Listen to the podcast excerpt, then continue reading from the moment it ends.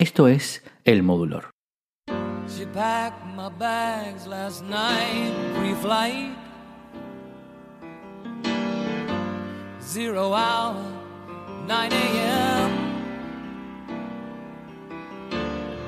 And I'm gonna be high as a kite by then.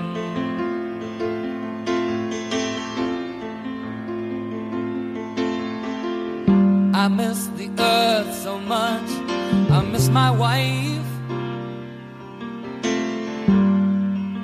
It's lonely out in space on such a timeless flight.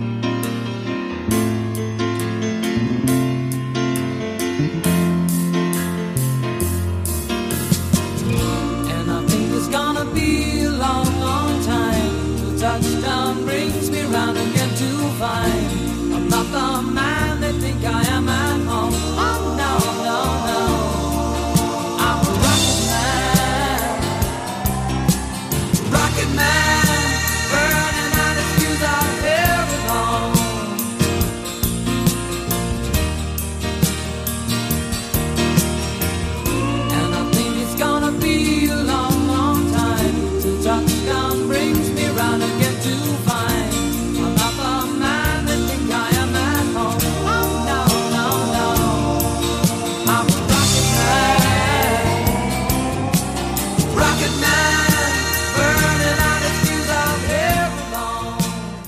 1951, Ray Bradbury escribió una colección completa de historias llamada The Illustrated Man. Una de ellas se llamaba Rocketman y es la historia de un astronauta que pasa periodos de tres meses en su cohete lejos de su esposa y de su hijo y eso lo hace sentirse destrozado de alguna manera, muy triste. Quiere estar en casa con su familia, pero también quiere estar arriba entre las estrellas. De toda esa colección de historias de Ray Bradbury, Rocketman era la favorita de Bernie Taupin, el compositor por excelencia de los temas de Elton John. Cuenta Taupin que en 1971, en pleno auge de las misiones tripuladas a la Luna, él iba manejando por la carretera hacia el norte de Inglaterra a visitar a sus padres en Lincolnshire. Se había mudado a los Estados Unidos un año antes y no los había visto por un tiempo. Por alguna razón se tuvo que salir de la carretera y tomar un camino secundario para llegar, de esos que no tienen tantas luces y que de noche te permiten ver las estrellas si el cielo está despejado. En ese momento pensó en la historia y en la canción de 1970 del mismo nombre, Rocketman, que Tom Rapp había escrito y grabado con su banda Pearls Before Swine. Y comenzó a escribir la canción en su cabeza mientras manejaba. Justo allí, mientras pensaba en cómo comenzar la letra, le vino esta frase a la mente. She packed my bags last night pre-flight, zero hour 9 a.m., and I'm gonna be high as a kite by then. She packed my bags last night, pre-flight. Zero hour, 9 a.m. And I'm gonna be high as a by then. Pero recuerden que estamos en 1971, un año donde no existía todavía la tecnología para tomar el teléfono y llamar a alguien para dictarle eso que estabas pensando o grabarlo en el teléfono. Y tampoco llevaba papel y lápiz en el auto, así que le tocó repetirla todo el camino, una y otra vez, para que no se le olvidara. Llegó a casa de sus padres y antes de saludarlos ni nada, entró corriendo a buscar dónde anotar la canción. Nunca había escrito así antes, eh, eh, dice Topping. Normalmente pienso en una línea y construyo el resto desde allí. En este caso, un verso completo apareció en mi mente y en la hoja de papel y las palabras que usé de por sí tenían una cadencia rítmica que me gustó. Honestamente no sabía si lo que había escrito era un verso o un coro, pero como tenía tanto tiempo sin ver a mis padres, dejé esa letra a un lado. No recuerdo exactamente cuándo escribí el resto de la letra o el coro,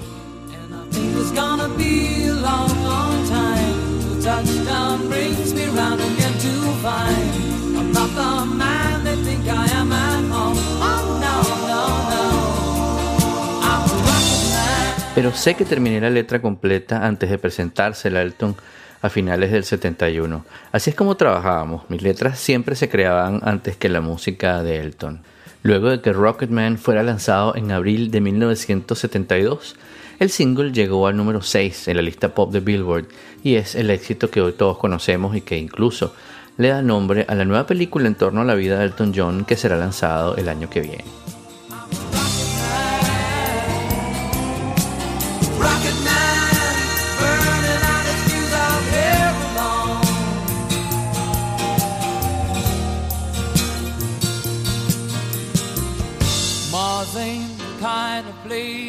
Nacido como Reginald Kenneth Dwight en Inglaterra el 25 de marzo de 1947, tiene una carrera de más de 50 años. Ha lanzado alrededor de 30 álbumes de estudio y ha vendido más de 300 millones de copias en todo el mundo, siendo uno de los artistas más exitosos de la historia. Es el único artista en mantener al menos una canción dentro del Billboard Hot 100 durante 31 años consecutivos, desde 1970 hasta el año 2000. Nacido criado en Pinner, un suburbio de Londres, John aprendió a tocar el piano a una edad muy temprana y se dice que era muy pequeño cuando su madre lo encontró en el piano de la casa interpretando una melodía que acababa de escuchar en la radio. Desde entonces fue incentivado por su abuela para que tocara el piano y fuera músico. Con cuatro años ya podía interpretar melodías simples y a los siete tocaba música en fiestas familiares. Por aquellos años admiraba a Elvis Presley, a Bill Haley, a The Comets, eh, a Little Richard, a Jerry Lee Lewis, entre otros. De hecho, al principio se decía que tocaba eh, el piano en un estilo muy parecido al de Jerry Lee Lewis. Eh, formó su primera banda, Bluesology, en 1962 y salió con el letrista y poeta Bernie Taupin en 1967. Ha ganado más de cinco premios Grammy, cinco premios Brit, dos de ellos honoríficos por su contribución a la cultura británica a través de su música, un Globo de Oro, un Tony, un Disney Legends, un Oscar y el premio Kennedy. En 2004, la revista Rolling Stone lo ubicó en la casilla 49 de su lista de los 100 músicos más influyentes de la era del rock and roll y en el 2013 fue nombrado por Billboard como el cantante de mayor éxito en el Billboard Hot 100 All Time Top Artist y tercero en general detrás de los Beatles y Madonna. Imagínense ustedes, pues, eh, la realeza del rock and roll. En el 94 fue incluido en el Salón de la Fama del Rock and Roll y en el Salón de la Fama de los Compositores, además de ser miembro de la Academia Británica de Cantautores y Compositores. En 1996 fue nombrado caballero después de ser eh, nombrado comendador de la Orden del Imperio Británico por la reina Isabel II por sus servicios hacia la música y actos caritativos, y el apelativo de Sir fue añadido a su nombre. Lo de llamarse Elton John, o para ser más precisos, Elton Hercules John, fue una idea que tuvo alrededor de 1968. Cuando su carrera empezaba a, despuntar, le pareció que su nombre real no prometía muchas posibilidades de éxito. A ver, Reginald Kenneth Dwight no sonaba muy comercial, pues. Al principio simplemente se hacía llamar Reg Dwight, pero luego tomó el Elton del saxofonista de su grupo Bluesology, Elton Dean, y el John viene de Long John Baldry, cantante de blues al que solían acompañar. A principios de los 70 dio un paso más y se cambió legalmente el nombre por el de Elton John, añadiendo además un middle name, como un segundo nombre, ¿no? Y desde entonces se llama Elton Hercules John. Hércules es un homenaje al caballo de la serie británica Steptoe and Son, no precisamente es por el nombre del héroe mitológico.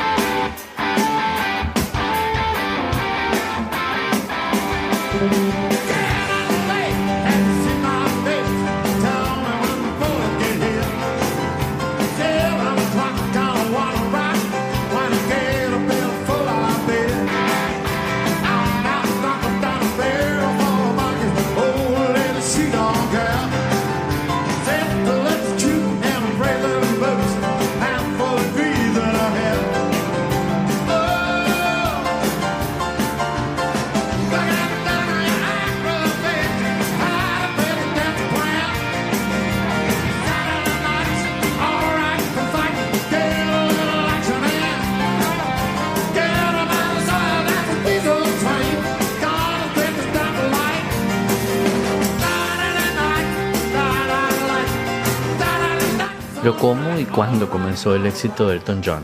Pues fue justo a finales de los 60, cuando conoció a Bernie Taupin, cuando ambos acudieron a un anuncio publicitario que buscaba jóvenes talentos.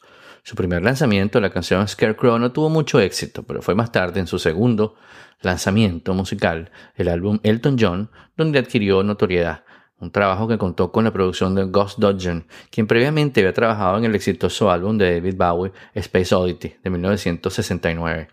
Este segundo álbum de Elton incluyó el sencillo Border Son, que se convirtió en el primer single en entrar en las listas estadounidenses en el puesto 92, y Your Son, que fue la canción que llevó este álbum y sus creadores a la fama, y a partir de entonces comenzó todo.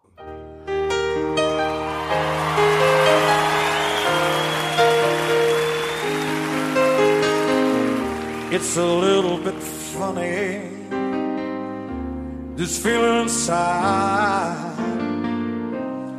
Not one of those who can easily hide.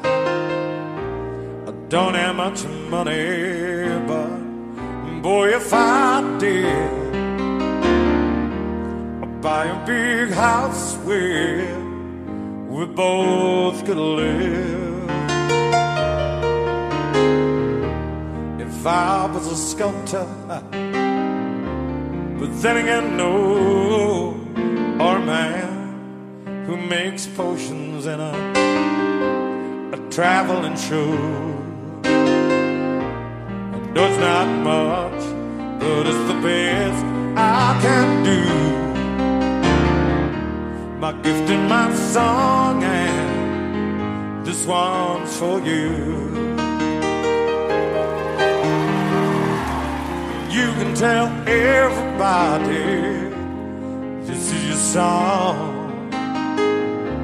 It may be quite simple, but now that it's done, I hope you don't mind.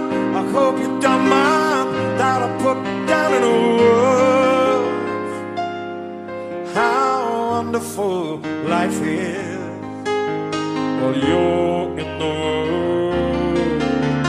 La canción logró entrar en el top 10 en los Estados Unidos y para fines de ese mismo año Elton John y Bernie Taupin escribieron y lanzaron el álbum Tumbleweed Connection, el cual tuvo un éxito moderado mientras que en 1971 publicó su cuarto trabajo de estudio llamado Mad Men Across the Water, el cual incluía los éxitos Tiny Dancer y Levon. Escuchemos pues una versión de Tiny Dancer interpretada por Elton John junto a Miley Cyrus en la sexagésima entrega de los premios Grammy este mismo año.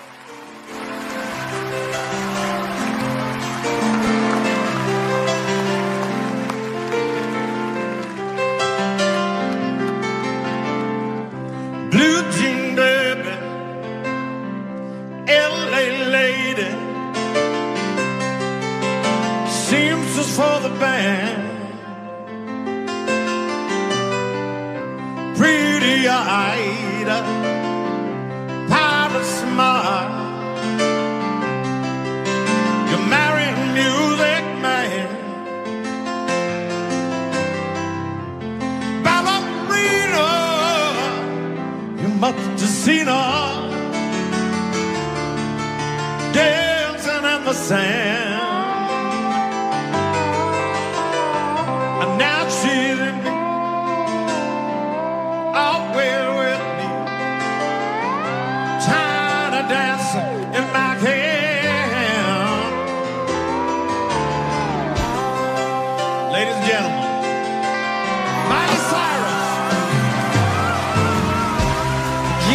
free.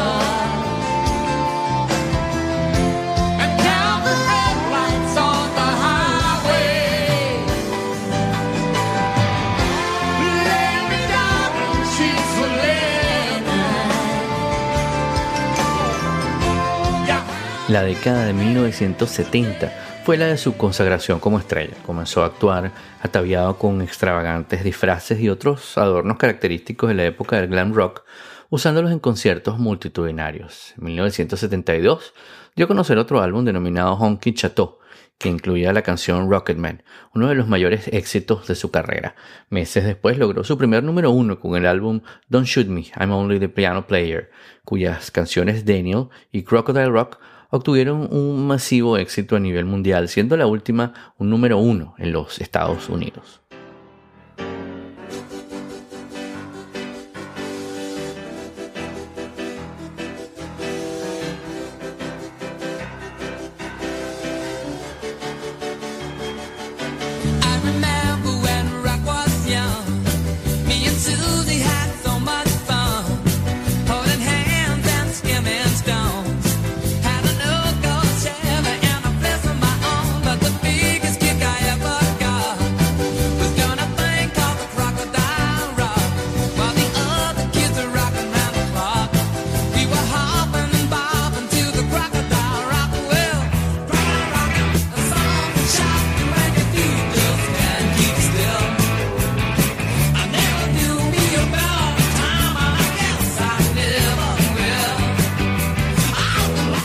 1973. Llegó a la cúspide de su carrera con el lanzamiento de su trabajo más importante y quizá el más valorado, Goodbye Yellow Brick Road, un álbum doble con canciones como Benny and the Jets, número uno en los Estados Unidos, Candle in the Wind, dedicada a Marilyn Monroe, Goodbye Yellow Brick Road, que le da nombre al, álbum, y Saturday Night's Alright for Fighting. El álbum ha vendido más de 30 millones de copias hasta la fecha y ha sido considerado como uno de los 100 mejores discos de la historia de la música pop por muchísimas fuentes.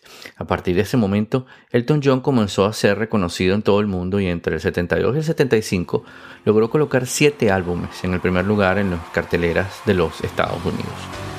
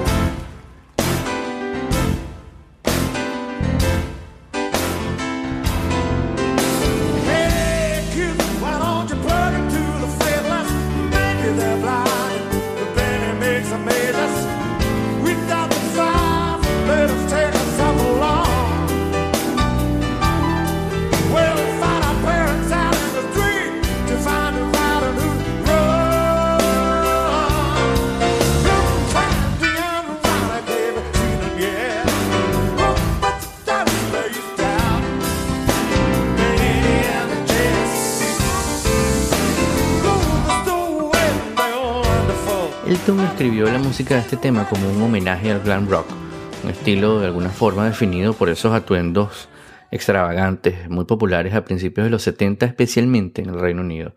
El falseto de Elton en algunas partes de la canción, al menos la- las primeras veces que interpretó esta canción, porque a, a medida que avanzó el tiempo, Elton John fue cambiando eh, su tono de voz de alguna forma, es para tratar de sonar, cuando menciona Benny, es para tratar de sonar muy parecido a Frankie Valli, porque era muy fan de Frankie Valli en The Four Seasons y había ido a algunos de sus conciertos inclusive cuando era joven.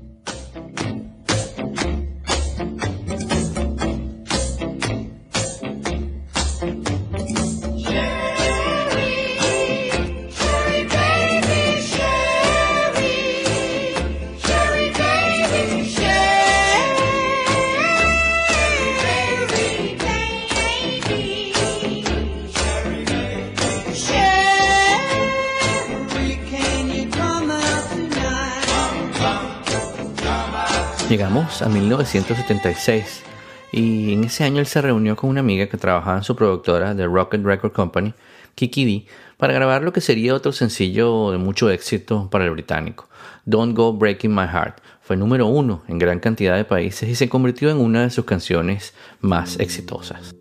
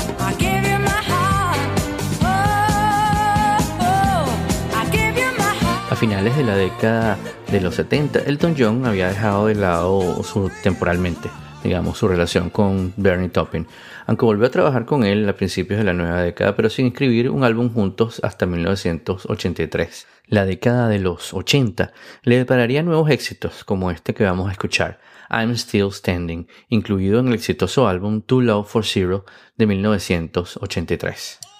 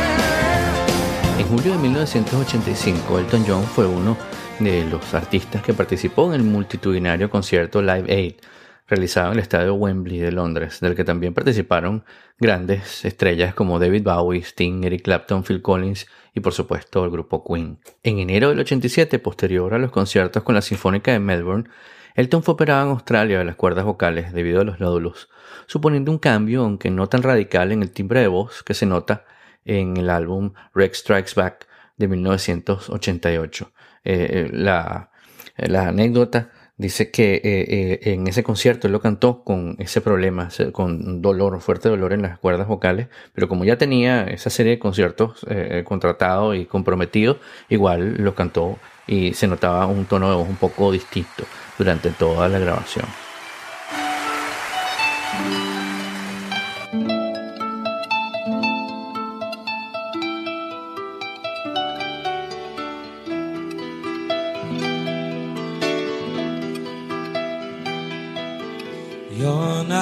Ship to carry my life. You were nailed to my love in many lonely nights. I strayed from the cottages and found myself here. Oh, I need your love. Your love protects my fears. And I wonder sometimes, and I know I'm unkind, but I need you to turn to when I act so blind. Oh, I need you to turn to when I lose control. You're my guardian angel who keeps out the cold.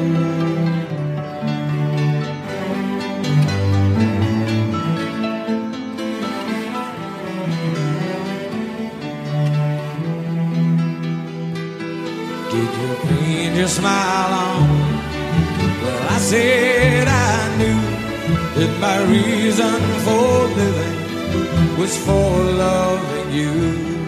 We're related in feeling, but you're high above. You're pure and you're gentle with the grace of a dove. And I wonder sometimes,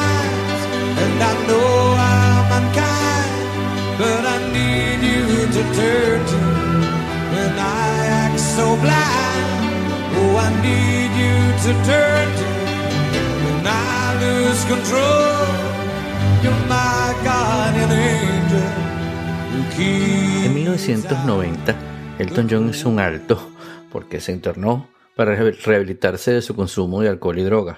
Volvió rejuvenecido y muy enérgico a los estudios y a los escenarios. En marzo de 1991, cuando grabó en vivo junto a George Michael la canción Don't Let the Sun Go Down on Me en un concierto en el estadio Wembley de Londres, donde Elton John era el invitado sorpresa. El dueto se convirtió en un gran éxito a ambos lados del Atlántico y fue publicado menos de un año más tarde y alcanzó la posición número uno en el Reino Unido durante dos semanas en diciembre de 1991, siendo también número uno en el Billboard Hot 100 durante una semana en febrero de 1992. La canción es el único número uno de la era moderna en ser grabado en exteriores y fuera de un estudio.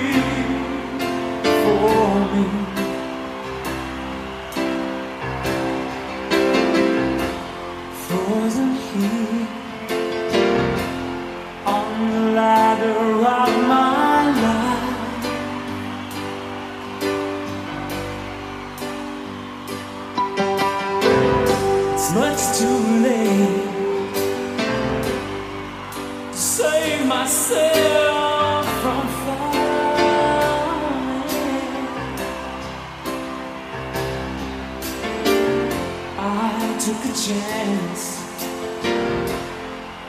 and chased you away.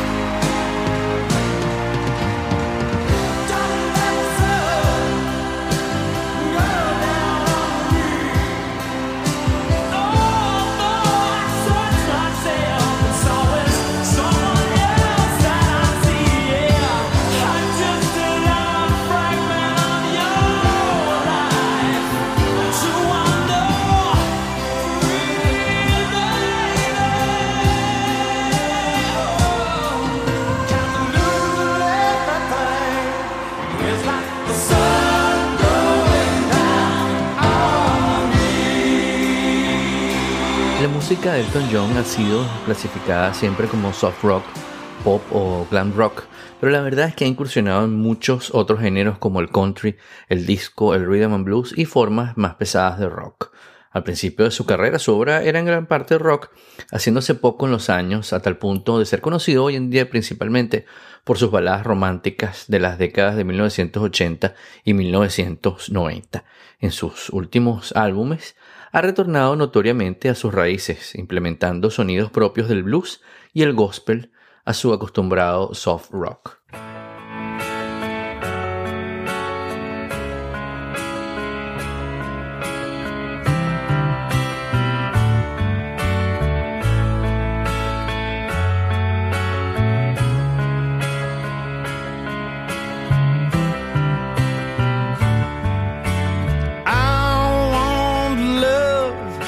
Impossible.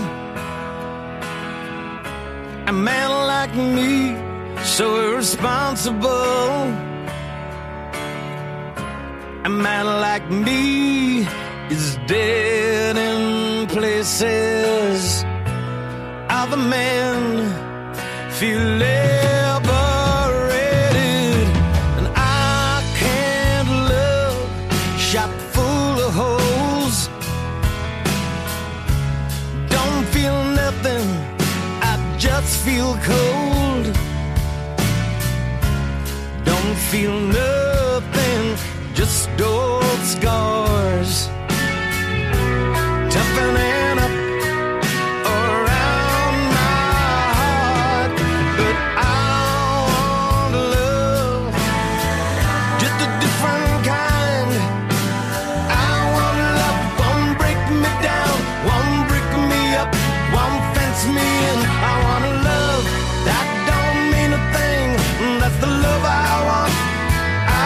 composición entre Bernie Taupin y Elton John es simple, porque en, realidad nunca escriben las canciones juntos.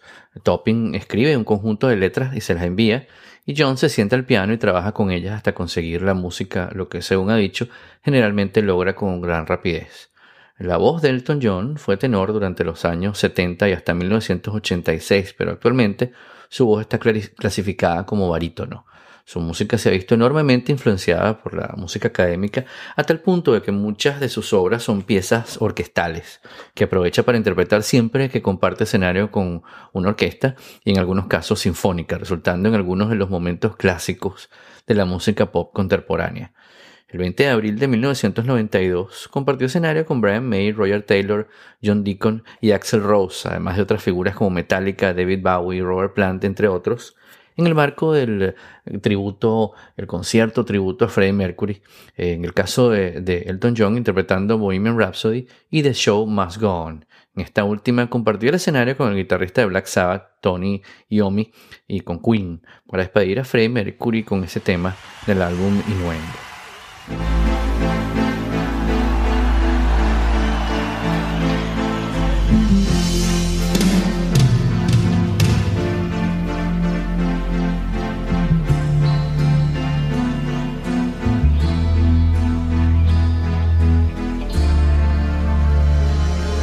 Empty spaces, what are we living for? Abandoned places, guess we know the score. On and on. Does anybody know what we are looking for? Another hero,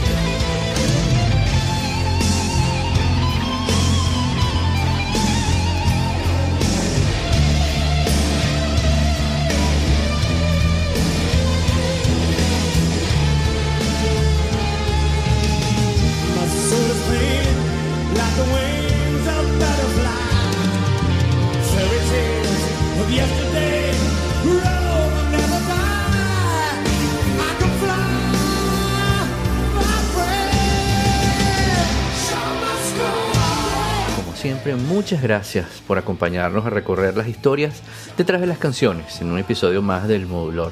Les recuerdo que pueden descargar o escuchar nuestro podcast en su plataforma favorita, como iTunes, Overcast y también en Spotify.